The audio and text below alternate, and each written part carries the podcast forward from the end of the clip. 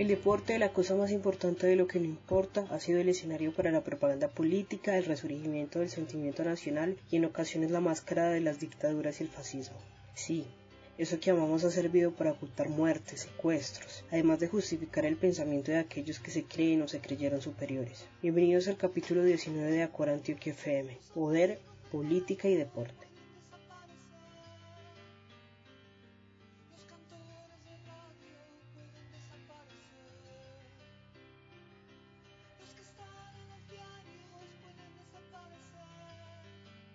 Hola a todos quienes escuchen Acor Antioquia FM, bienvenidos al podcast de la agremiación de periodistas deportivos del departamento Acor Antioquia. Hoy estrenando temporada, la cuarta temporada en este 2021. Bienvenidos a este primer episodio de este nuevo año con pandemia. Seguimos con pandemia. Daniela Paniagua, ¿cómo está? Hola Sara, un saludo a usted, qué gusto verla nuevamente en este 2021 para continuar con el podcast denominado Acor Antioquia FM, un mes de abril del 2020. Seguimos acá. A quienes pensaron que no volveríamos, aquí estamos con nuevo año, con nueva temporada, con nuevos temas, con nuevas formas de hacer periodismo, como siempre lo hemos dicho, y aquí estamos.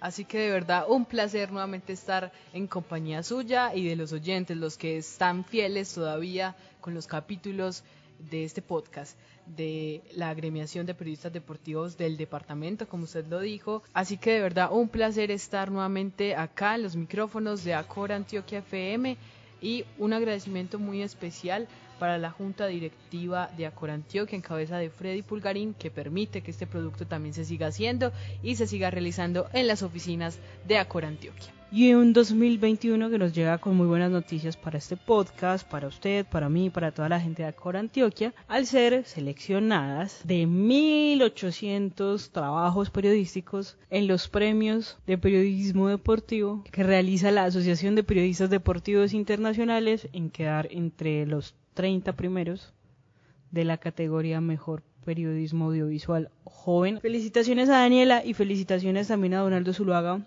Quedamos seleccionadas con, con el capítulo, el quinto capítulo de este, de este podcast sobre la guerra y el deporte en Colombia, las dos caras de una misma moneda. Así que bueno, esperemos a ver si, si logramos obtener la victoria para Colombia y representar al país pues, en el periodismo. Ya están entre los 30 a nivel mundial, es mucho.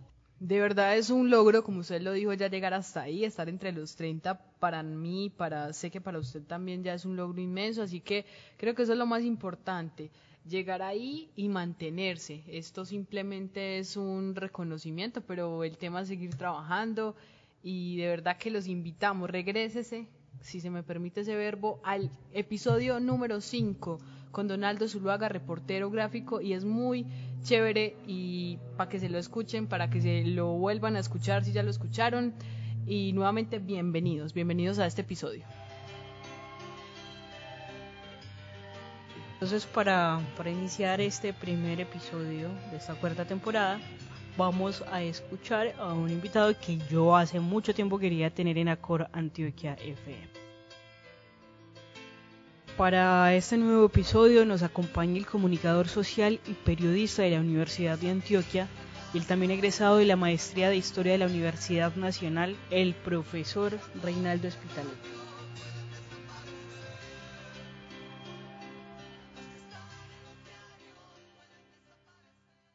Yo quería comenzar es que Mussolini lo hizo en el 34, Hitler lo hizo por allá en el 36. ¿Por qué las dictaduras o los imperios políticos buscan tanto el deporte como una propaganda de su visión del mundo? Bueno, a ver, entonces el, el, deporte que nace con un espíritu, digamos, de la como desprovisto del poder y de la utilización del poder por parte de, de esas actividades que tienen que ver con las competencias y todo esto, yo me estoy refiriendo a los griegos, digamos, a esos Juegos Olímpicos originarios, en que se cesaban incluso las guerras y los conflictos para poder entonces competir. Ya en el mundo moderno es muy interesante esto porque recordemos al, al señor Pierre de Coubertin, El, el, fundador de esos Juegos Olímpicos modernos, en el que él decía de una manera que no parece ingenua, ¿cierto? Y que lo importante era, era participar en, esas cosas y, no competir. El deporte en el siglo XX pues ya los, se vuelve también parte de las dimensiones políticas, ¿cierto? Es utilizado por los políticos, algunos de esos políticos puede que sean dictadores, algunos de esos políticos puede que sean pensadores, que sean gente que analiza precisamente la utilización del deporte en determinadas esferas. Me, estoy hablando, por ejemplo, de, Gramsci, el gran intelectual italiano, que decía que todo es política y que el deporte no escapaba, digamos, a este tipo de rangos. Ustedes me preguntan entonces por, por eh, eh, los, los deportes en el siglo XX y dos casos muy, muy grandes que comprueban que el deporte sí ha sido utilizado por dictaduras y por, en general por políticos, como es el del Mundial de Italia, ¿cierto? Del año 34, Mussolini en pleno ascenso, pues conocemos que Mussolini empezó por allá en el 1919 y ya en el 34 está prácticamente en el curubito, como decimos, y utiliza eso para que Italia quede campeona del mundo, ¿cierto? Hay compra de, árbitros,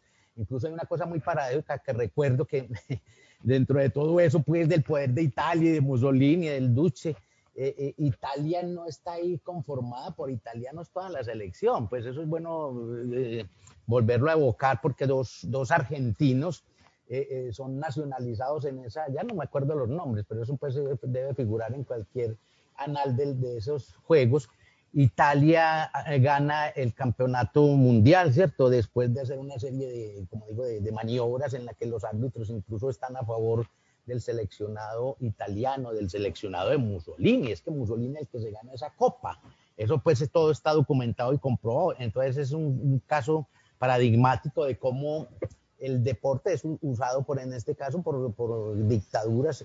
Mussolini en, los, en el 36 ya no es el Mundial, sino los Juegos Olímpicos de Berlín, en el que eh, precisamente también está en ascenso una cosa absolutamente azarosa y terrible como es el nazismo y Adolfo Hitler, y Adolfo Hitler pues proclamando en sus discursos la superioridad de la raza aria y todas estas cosas que ya sabemos pues de los, de los nazis y del Tercer Reich.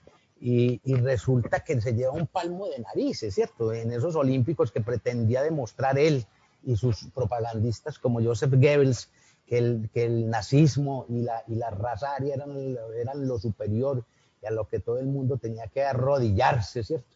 Eh, eh, gente como Owens, el gran atleta estadounidense, pues le da una bofetada, ¿cierto? Lo noquea con esa, ganando cuatro medallas de oro en, en, esas pruebas de atletismo maravilloso, entonces también constituyó pues una muestra más de que el poder y la política han estado ligados, es como un, un casamiento desde hace mucho tiempo y eso lo vamos a ver no solo en el fútbol, que sería como el deporte del siglo XX, el gran deporte de masas, el gran deporte que es una fábrica de hacer eh, eh, dólares, de hacer ganancias, pues como se volvió, que la FIFA es una gran transnacional, sino en deportes también como el boxeo, pues el, rugby, el, ciclismo seguramente, pues en muchos deportes ha notado esto eh, de la participación de, los políticos en ella. Eso es muy viejo, pues digamos que uno es nuevo, pues ya sabemos en la vieja Roma, en la antigua Roma el, pan y el circo, ¿cierto? Que utilizaron pues muchos de esos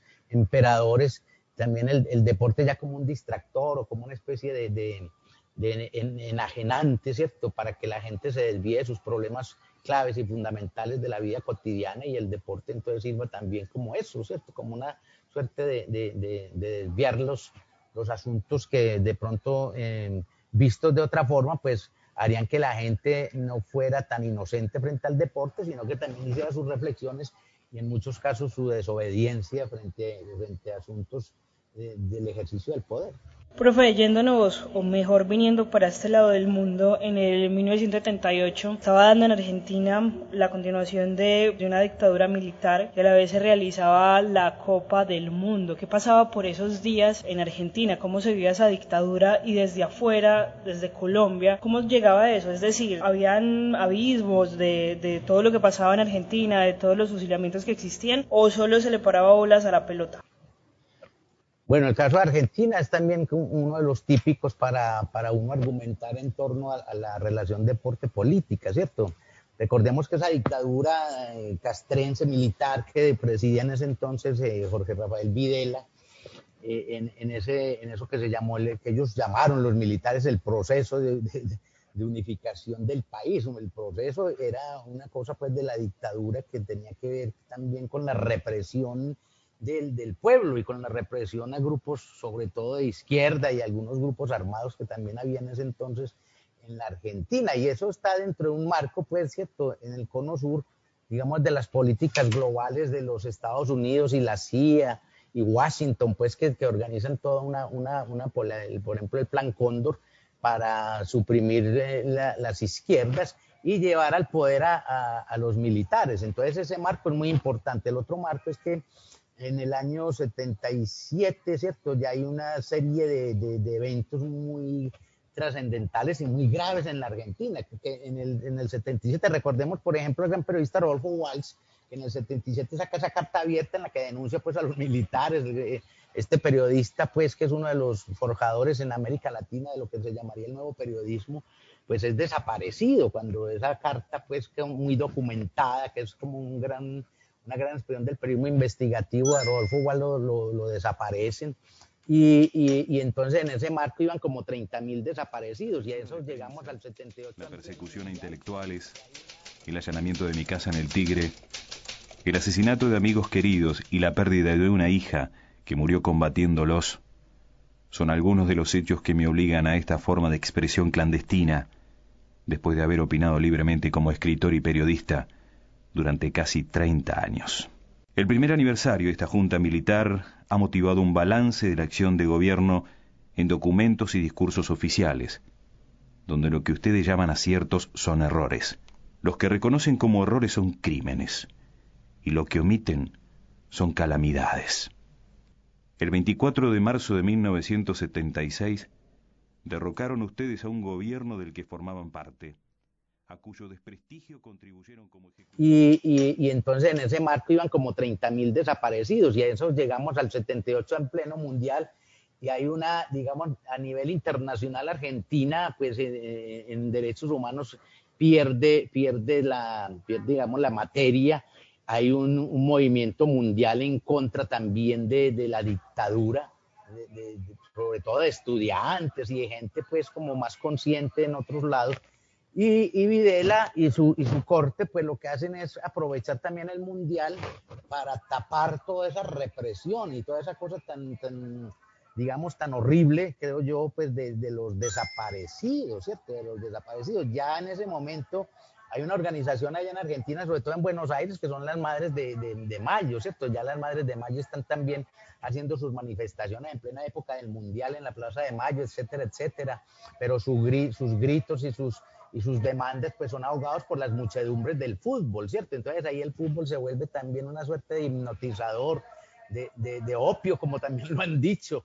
De, de, deporte que es tan lindo, pero que también puede ser alienante y que puede ser un, un mecanismo digamos, de desviar la atención, que es lo que hace Videla. ¿Qué pasa, señora? Eh, Queremos nuestros hijos, que nos digan dónde están, por lo menos. Mi hijo hoy hace 15 meses. ¿Dónde están los bebés? ¿Dónde están? ¿Por qué no nos dicen a nosotros si están vivos, si están muertos? ¿Por qué no nos dicen? Si le buscamos eso nada más. Que nos, respondan nada más, después nos retiramos. Eh, mi hija estaba embarazada de cinco meses cuando se la llevaron. Mi nieto tiene que haber nacido en agosto del año pasado. Hasta ahora no he podido saber nada de él. Lo único que sabemos es que los chicos nacen, pero se los, eh, dejan en los establecimientos así, este, casas cunas con NN. Y no podemos encontrarnos nunca con nuestros nietos. ¿No ve que dice que tenemos un mundial en paz? Eh, ya está probado, pues periodistas de investigación han probado que hubo, hubo como decimos aquí, pues una, hubo tongo, ¿cierto? ¿Se acuerdan ustedes? Pues ustedes no, estaban ahí, pero por la historia lo saben, el, el 6 a 0, ¿cierto? Una cosa muy rara, el 6 a 0 de, de Argentina al Perú, bueno, en fin. Yo recuerdo que incluso hubiera perdido, hubiera perdido Videla, no Argentina y no Videla, no la selección, porque yo recuerdo que en esa final con Holanda, eh, eh, ¿cómo se llamaba? Este gran jugador holandés, ahí faltaban como 30 segundos para, para terminarse el partido, ¿cierto? Para que no hubiera alargue ni nada de estas cosas. Y el, este tipo holandés hace un disparo y pega en el palo. ¿cierto? Ahí se había puesto eso 3-2, creo que era el, sí, iban 2-2. Bueno, entonces, mientras eso pasaba en la escuela de mecánica, ustedes no sé si han ido allá a, Buenos Aires, en, el estadio de Núñez, donde fue esta final ahí en el estadio del River Plate, ahí cerquita del estadio está la escuela de mecánica de del ejército, de la Armada, de las Fuerzas Armadas de Argentina, ¿cierto?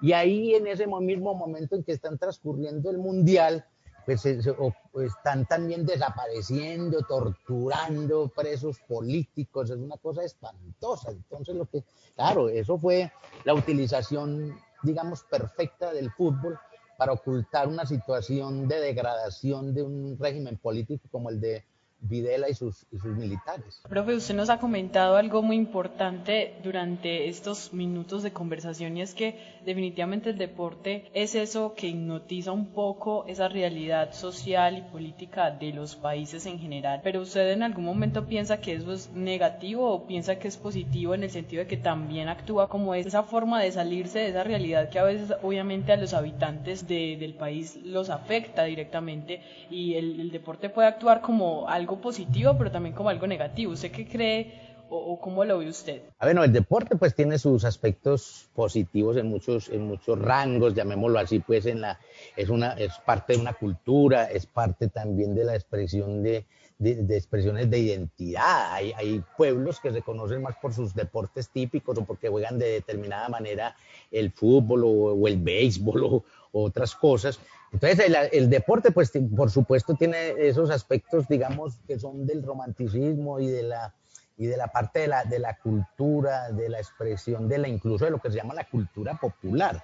Pero de otro lado, el deporte eh, eh, también es un, digamos, una, una actividad tremenda para que la gente deje de, para que no haya eh, digamos, protestas ni haya concientización de, de grandes problemas. Lo digo porque para no irnos muy lejos, en Colombia, recordemos cuando la Vuelta a Colombia en bicicleta y el, y el mismo torneo profesional de fútbol, no digo que eso hubiera sido pues así pensado y que hubiera una organización pues que hubiera armado todo esto, que hay que hacer un campeonato profesional de fútbol en el año 48, que el país ya estaba agitado por el magnicidio de Gaitán, por el Bogotazo, ¿cierto? Por un recrudecimiento en todo el país de la violencia liberal conservadora, y de pronto sale en esos tiempos que van a ser del Dorado y que van a ser fabulosos en el fútbol colombiano, es el, el, deporte del fútbol profesional, ¿cierto? Creo que el primer torneo lo ganó Santa Fe, bueno, eso lo de Y al mismo tiempo, en esa, en esa época ya de Laureano Gómez y de la violencia política que estamos hablando tan terrible, sale la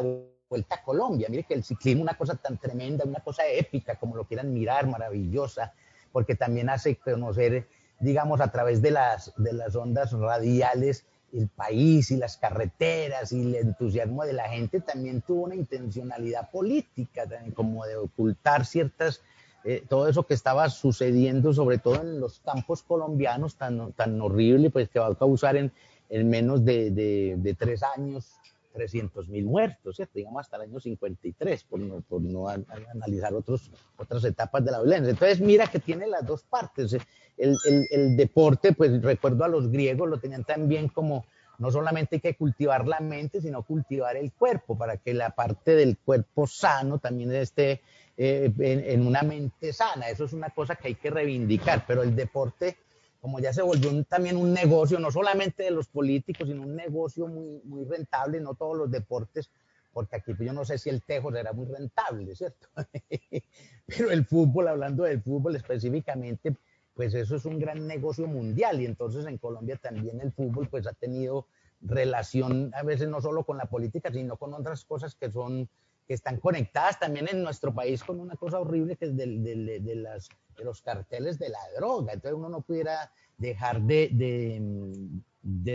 por, por, por, decir que el deporte es una maravilla, que lo es, pues dejar de, decir y analizar que aquí en Colombia pues las mafias también se han apoderado del fútbol, de futbolistas, y que algunos de esos futbolistas han sido evidentemente pues militantes, llamémoslo así entre comillas, partícipes de los, de, de, los carteles, ¿cierto? Tanto de Cali como de Medellín y de otros lados. Eso, pues, es, eso ya está muy demostrado. Entonces, el, el, el, deporte no es inocente, digamos que no es inocente, es muy necesario porque es parte de las culturas de los pueblos, pero también muchas veces es como algunos analistas pues lo han, lo han hecho ver, que es como una, es el nuevo opio, ¿cierto? Como una especie de nuevo opio del pueblo, pues ya para unos es la religión, para otros es el deporte, que en muchos países, como la misma Argentina que estamos hablando de ella, es también como una religión, eso es una cosa extraordinaria, es como una iglesia, como el, el, estadio es como el gran templo y, y, todo lo que allí pasa, eso es, eso es muy lindo pues y todo, ¿cierto? Pero también es, es proclive que lo utilicen todos estos políticos y políticos y dueños de los negocios, pues para, para sus, sus fines no tan sanos y no, y no tan, digamos, eh, ni tan intelectuales, ni tan bonitos, pues que tienen que ver con el mundo de la recreación y del cultivo del cuerpo y también del alma. Walter K. Kaplan, Kapleman, Frankfurt, 1941. ¡Uy, qué bárbaro! Es el pasaporte de un alemán. Seguro que vino para el mundial. Dale, vamos a guardarlo de recuerdo. Sí, dale. Mm, pero el hombre que lo perdió debe estar preocupado.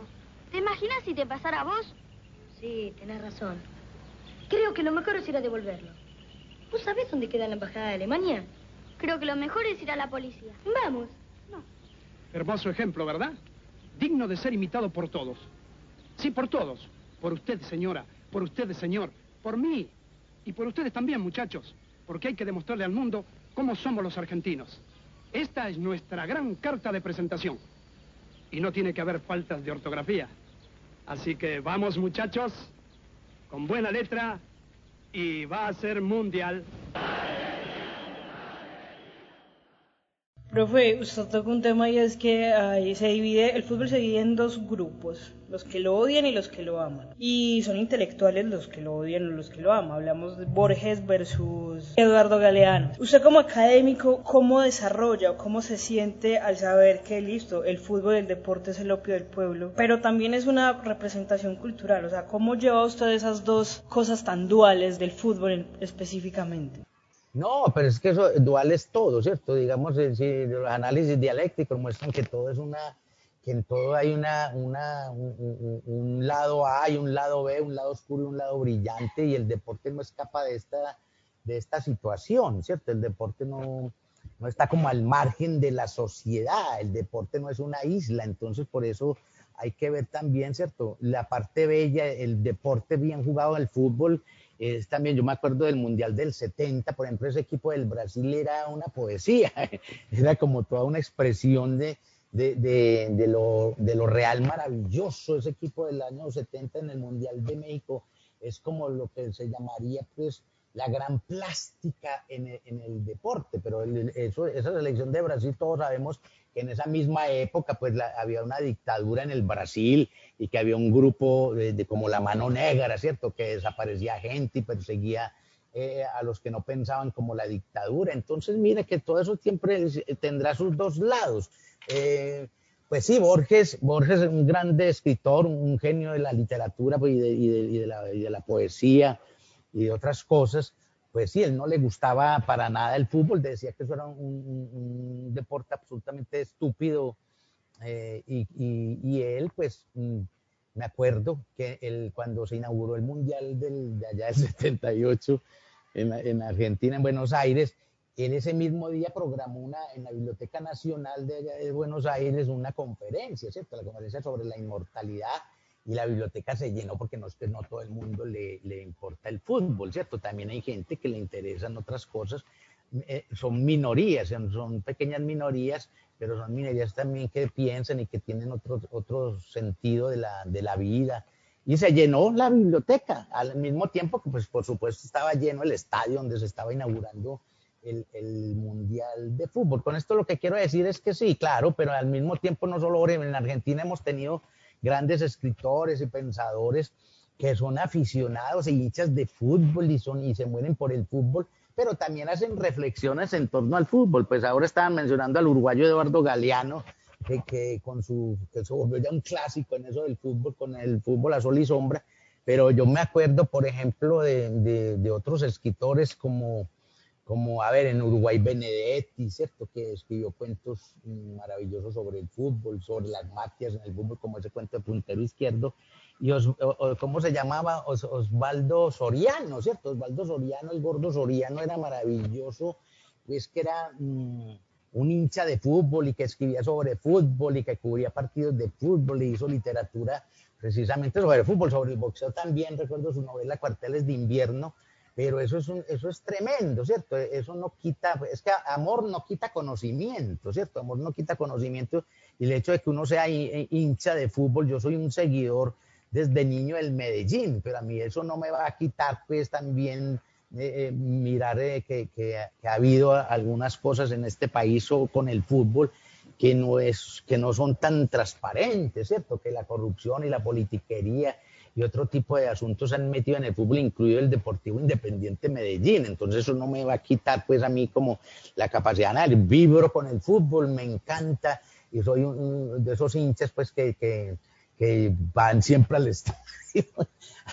pues ya no, en esta época, pero eso es, eso es lindísimo, ¿cierto? Entonces, lo, eso no, lo, uno no quita lo otro, ¿cierto? Yo recuerdo grandes análisis de, a ver, por ejemplo, de, de, de Benedetti, de, bueno, de otros escritores en torno al fútbol y las maniobras que el fútbol puede en determinado momento ocultar, ¿cierto? En determinado momento ocultar. Todos sabemos, por ejemplo, eso que yo estaba diciendo al principio de la transnacional de la FIFA, toda la, el, que es una cosa del poder, que yo creo que a veces mueve más influencias que el Fondo Monetario Internacional, que el Banco Mundial, que todas esas cosas, pues todo ese, ese, grado de alta corrupción, ¿cierto? Recordemos esos... Mm, reportajes de investigación que se publicaron en torno pues a todo eso que pasó hasta con extraordinarios exfutbolistas como Platini, ¿cierto? Que parte pues de ese poder de la, de la FIFA. En una época pues, el presidente de la FIFA era como el presidente del mundo, yo me acuerdo de la época de Avelance, el, brasileño, ¿cierto? Y eso era un ser que prácticamente era el, gran mandatario universal. Entonces el fútbol, en general el deporte, pero yo estamos hablando más del fútbol porque es como el deporte más, digamos, de, más alta cobertura en todo el mundo, se juega el, fútbol, eh, siempre hay poemas y hay relatos y hay cine y hay, y hay análisis políticos en torno al fútbol y el fútbol en África, el fútbol en todas partes, el fútbol es como parte de la vida cotidiana de, de, los pueblos y ni hablar cuando llegan esos momentos cumbres pues de cada cuatro años del, del mundial. Todo eso puede ser muy bonito, pero yo digo que no hay que perder la perspectiva del análisis de lo que también el fútbol oculta, porque el fútbol a veces denota muchas cosas, pero también oculta, ¿cierto? Oculta y se ha utilizado, pues recordemos todos, eh, en, España sí que eso ha sido politizado, ¿cierto? sobre todo entre dos bandos como el Real Madrid, un equipo que es del rey, del rey de la corona, de, de esa cosa de monárquica, y que Franco, el dictador Franco,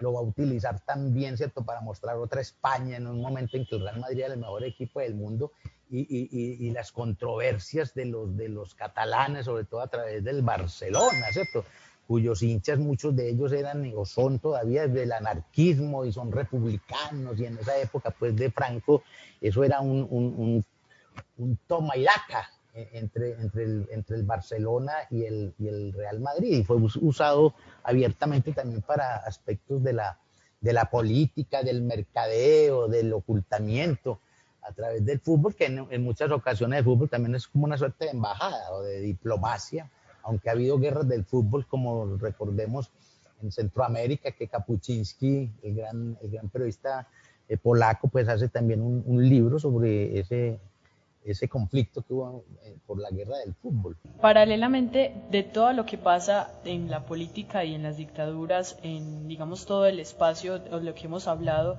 durante esta charla, yo quisiera preguntarle también qué trajo, qué le trajo a América Latina toda esa dictadura en cuanto al arte, el deporte y la cultura en general. No, no, las dictaduras en general las dictaduras son opuestas al pensamiento, son opuestas a, a la construcción de, artistas, sobre todo porque el arte y la cultura en general, donde hay dictaduras, se van manifestando en torno o en contra a, los, a ese tipo de poderes omnímoros, al autoritarismo.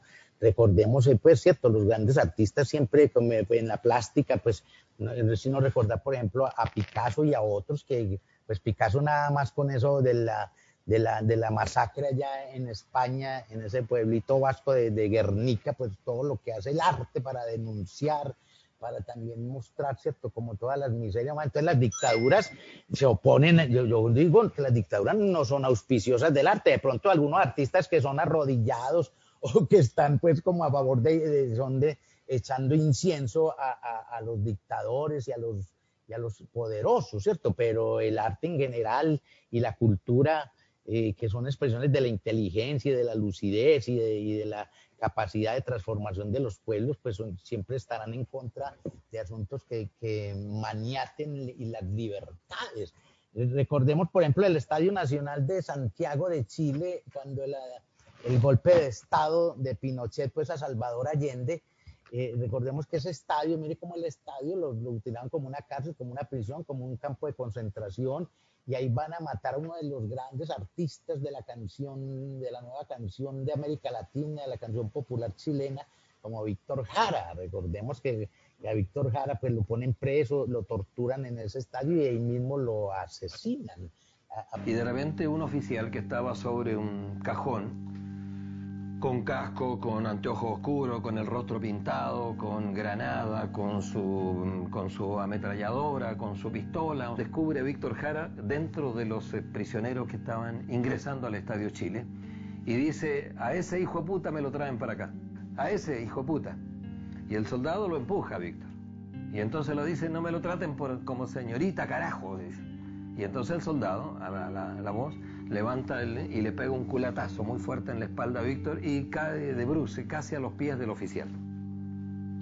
Y el oficial entonces allí le dice, así que vos sos del Víctor Jara, el, cantor de pura mierda, el cantor comunista de pura mierda. Yo te, haré, yo te enseñaré a cantar canciones chilenas, hijo de puta. Y empieza a golpearlo con sus botas. Y Víctor se protege la cara y le golpea y le golpea y la el, sonido tremendo de una bota pegando en un cuerpo indefenso, a nosotros se nos queda grabado para siempre. Y Víctor trata de protegerse la cara. Y cuando se protege la cara, el, oficial golpea y da patada en las manos, en las muñecas a Víctor. Y nosotros vemos en ese minuto como el rostro de Víctor, primero la frente y después sus ojos, empiezan a cubrirse de sangre y empieza a caerle la sangre a Víctor por su rostro. Dentro de esa histeria, el oficial saca la pistola y todos los que estábamos allí, incluso los, los conscriptos, los soldados que nos custodiaban, todos quedamos transidos frente al castigo del, del cantor. Sin embargo, pesca la, pistola y con el caño empieza a golpearle y empieza a golpearle en la cabeza porque Víctor se protegía. ¿Por qué? Porque era un peligro para esa nueva dictadura de Pinochet, porque era un hombre que denunciaba, que le cantaba a la gente. Entonces yo no creo que las dictaduras hagan nada por, por, el, por el, el auspicio de las artes. Ustedes me dirán, ¿y entonces por qué el nazismo? Sí, claro, el nazismo utilizó el arte, por ejemplo, el cine como aspectos de la propaganda, ¿cierto? Eh, recordemos eh, eh, esos mismos Juegos Olímpicos de Berlín del 36, pues son filmados, se hacen grandes películas, pero son utilizadas también para la difusión de una cosa absolutamente errada y estrambótica, como decir que los arios o la raza aria es la, superior en el mundo y no sé qué. Para eso se, se, hicieron grandes películas y, Hitler también pues tenía sus pintores y sus poetas de, de, cabecera, porque también ha habido gente pues que como les digo, dentro de esos ámbitos que son de libertad y, y, y de, de, de, la imaginación, pues también hay arrodillados y hay gente eh, que son acólitos, algunos artistas son acólitos y eso lo vemos en Colombia también, ¿cierto? Por no decir lambones, hay muchos lambones de, ese, en esos sectores. Eh, pero no creo que las dictaduras entonces vayan a apoyar ese tipo de asuntos, por el contrario establecen la censura, pues vemos que las dictaduras han establecido grandes censuras, persecuciones, tribunales de inquisición, en, Argentina, en Chile, en todos, en todos los lugares. Recordemos la dictadura de Rojas Pinilla en Colombia, pues que cerró, que cerró periódicos y que no dejaba publicar determinado tipo de noticias y mucho menos asuntos que tuvieran que ver con el análisis o, la, o la contradicción o la controversia a una dictadura era como una dictadura tragicómica, ¿cierto? La de Rojas Pinilla. Hablando precisamente de Colombia y sus dictaduras, en el momento en donde estaban como, por decirlo así, de moda las dictaduras de derecha en América Latina, Colombia no la ha tenido y en sí está la de Rojas Pinilla, pero pues como, como que una dictadura real, real, real, real Colombia no ha tenido. Sin embargo, la guerra interna de Colombia ha tenido más muertes que todas las dictaduras de América Latina. ¿Por qué en Colombia la guerra interna es así? ¿Por qué si no hemos tenido una dictadura, ese país políticamente se comporta de esta manera tan, como tan mezquina, tan sin importar nada, tan faltos como de, del valor de la vida. A ver, bueno, Colombia en, nuestra historia de construcción de, naciones es muy particular, ¿cierto? Eh, no se parecen muchos aspectos a, otros países de la, de la América Latina. En, en, el siglo XIX, ¿cierto? después de las campañas libertadoras y todas estas gestas pues, de, de, de Santander, Bolívar y los demás, y que se, y que se está construyendo pues como un, un, nuevo país y que realmente hubo una independencia frente a la metrópoli española. Aquí luego eh, hubo una serie de, de contradicciones eh, por la tierra, ¿cierto? De contradicciones en torno al poder, eh, en torno también a, a, quienes manejaban este país, unas minorías y unas élites y unos clubes de, como exclusivos eh, que, que se van dirimiendo como al, como al país. Es que aquí en el siglo XIX hubo guerras, guerritas, guerrotas, eh, pues hasta llegar a la, a la, guerra de los mil días, que fue la más desastrosa del siglo XIX y que se prolonga hasta principios del siglo XX y que una de sus nefastas consecuencias, pues no, no, es todos los muertos que hubo, que eso es muy triste, como más de 100 mil muertos, sino además pues la, la pérdida de Panamá por la injerencia ya de los Estados Unidos, en fin, y todo esto que ya se sabe, y, así va a pasar en el siglo XX, ¿cierto? Digamos, eh, eh, las grandes exclusiones de, los campesinos, de los trabajadores, y, solamente el poder para unos cuantos, para unas élites, eso también ha determinado muchas cosas. Yo creo que uno de los grandes problemas en Colombia, eh, de eso que vos decís, es la, lo de la tierra. Aquí seguimos con el gran problema de la tierra y por eso ha habido guerrillas y por eso los paramilitares con su proyecto político y por eso pasa lo que pasa, porque es que unos cuantos tienen las grandes propiedades de tierras y aquí en Colombia siempre es como el poder de unas, de unas minorías, todavía pues vemos eso, entonces todo el siglo XX y lo que llamamos del XXI es, es como la gran inequidad, es uno de los países más inequitativos del mundo, donde claro, eh, eh, entonces se da todo esto tan sangriento, tan espantoso, aquí no somos civilizados, aquí todavía estamos como en términos de la cosa de la barbarie, no, no, aquí las, la, la, cosa es por la fuerza, ¿cierto? Uno siempre está oyendo por ahí que plomo es lo que hay plomo es lo que viene. Entonces, mire que aquí los diálogos y, y, la cosa de la inteligencia y de la razón siempre estará como en segundo o tercer plano frente a la fuerza, ¿cierto? Frente a la fuerza que es la que ha impuesto, digamos, todo este tipo de, de cultura nefasta en nuestro, en nuestro territorio. Entonces, eso pues así rápidamente, porque eso pues ya merece pues muchas investigaciones y estudios y, es mucho más de lo que yo estoy diciendo aquí. Pero así a grandes rasgos, pues por eso también, y en ese, y en ese sentido, pues era que yo hablaba ahora también de, la, de cómo algunos asuntos del deporte, como el fútbol y el ciclismo, fueron utilizados también para ocultar, no para propiciar que la gente juegue fútbol y monte en bicicleta, sino para otras cosas. Para ir finalizando, profe, le pregunto, ¿usted cree que esa relación deporte y política sigue estando presente, especialmente en Colombia, en los países de América Latina? Pues en, en, Colombia es muy evidente también la relación de la política con el, con el deporte. Mire que todos los, el, presidente de, la, de esta escuadra de la DIMAYOR, pues son políticos, ¿cierto? Todos son políticos.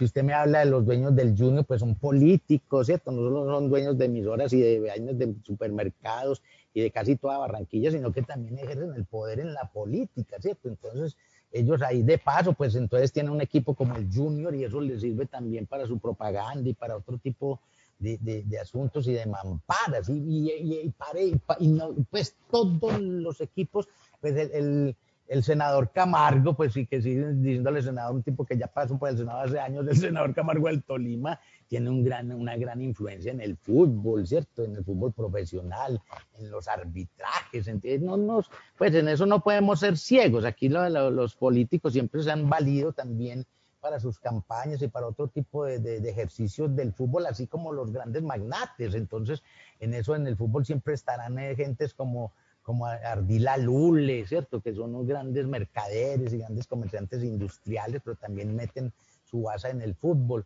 Eh, el, pues todo lo que, hemos, lo que se ve en Colombia no está ajeno, digamos, al, al poder, así sean entidades privadas como la, la cosa del deporte en la DIMAYOR son, son entidades privadas, pero eso es de, de, de, ejercicio público, ¿cierto? De interés público.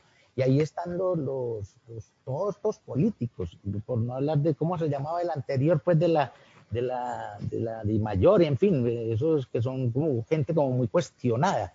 Y, pasa igual en América Latina, ¿cierto? En América Latina se siguen utilizando pues todas estas cosas para, o para tapar, o para, o para hacer grandes fortunas, para hacer grandes campañas, pues recordemos Macri, el Boca Juniors y todo eso. No, no, es que por, donde ustedes miren, el fútbol, la política y el poder estarán conectados, ¿cierto? Están conectados. Aquí lo que hay que, es, muy lindo volver entonces al, al, deporte aficionado, al que la gente practique el deporte ya no tanto pues como, como siguiendo un equipo, sino practicándolo, ¿cierto? Que es, la, es una cosa de desarrollo también de los pueblos, ¿cierto? Como, como se, no solamente el fútbol, sino que aquí pues, hay, tantos deportes y el fútbol, inclusive a nosotros los colombianos que somos tan aficionados al fútbol, digamos, los grandes logros olímpicos y en otras gestas internacionales nos dan vez más el ciclismo o, la, ¿qué? El, el, tiro, la natación en algunas formas, pues otros deportes eh, que no tienen mucho que ver pues con, con, el, con el fútbol, que es el que más nos gusta. Profe Reinaldo, muchísimas gracias por haber estado en Acor Antioquia FM. No, gracias a usted por, la invitación, muy rico, charlamos hoy, creo.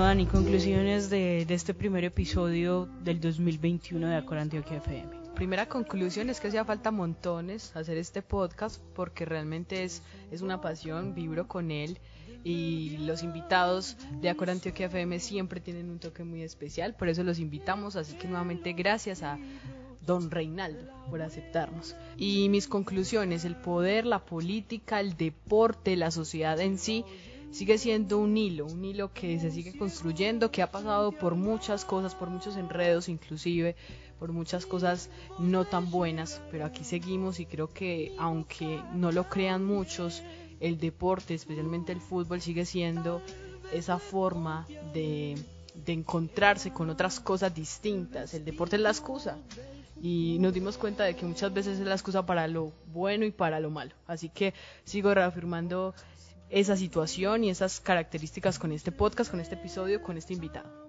Y porque el fútbol y el deporte siguen siendo el opio del pueblo y el opio de muchísimas cosas y no mire lo que está pasando en este momento con el presidente de, la Federación Colombiana de Fútbol, sindicado, no es sindicado, más bien se ha comprobado una investigación sobre la reventa de boletas, pero nadie dice nada la procuradora de, este país es de la cuerda de él, entonces no importa qué pase, no importa cuántas pruebas existan, aquí nunca pasará nada. Gracias a todos los que escucharon hasta el final a Corantioquia FM, nos hacía falta estar con ustedes, estar en sus oídos, en sus audífonos, y pues nada, nos escuchamos en una próxima ocasión.